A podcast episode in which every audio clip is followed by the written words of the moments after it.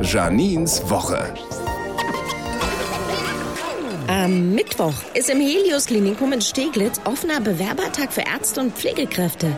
Das Ganze in einem Oktoberfestzelt. Und ich hoffe wirklich unter Oktoberfestzelt authentischen Bedingungen. Ich meine, wer in einem derart apokalyptischen Umfeld seine Fähigkeiten bei derart körperlich und geistig hilfebedürftigen Menschen unter Beweis stellt, sollte sofort eingestellt werden.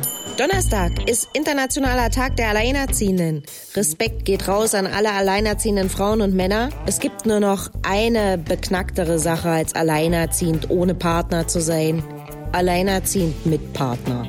So, und am Wochenende sind Erntedankfeste in Düppel und in Spandau. Finde ich immer toll, was da so angeboten wird. Aber ich kann da ganz gut mithalten. Von der zwei Zentimeter langen Erdbeere, ja, langen Erdbeere, die meine Tochter und ich in diesem Jahr geerntet haben, sind mindestens zwei Dutzend Fruchtfliegen richtig gut satt geworden. Berlin und Janine. Auch als Podcast auf rbb888.de.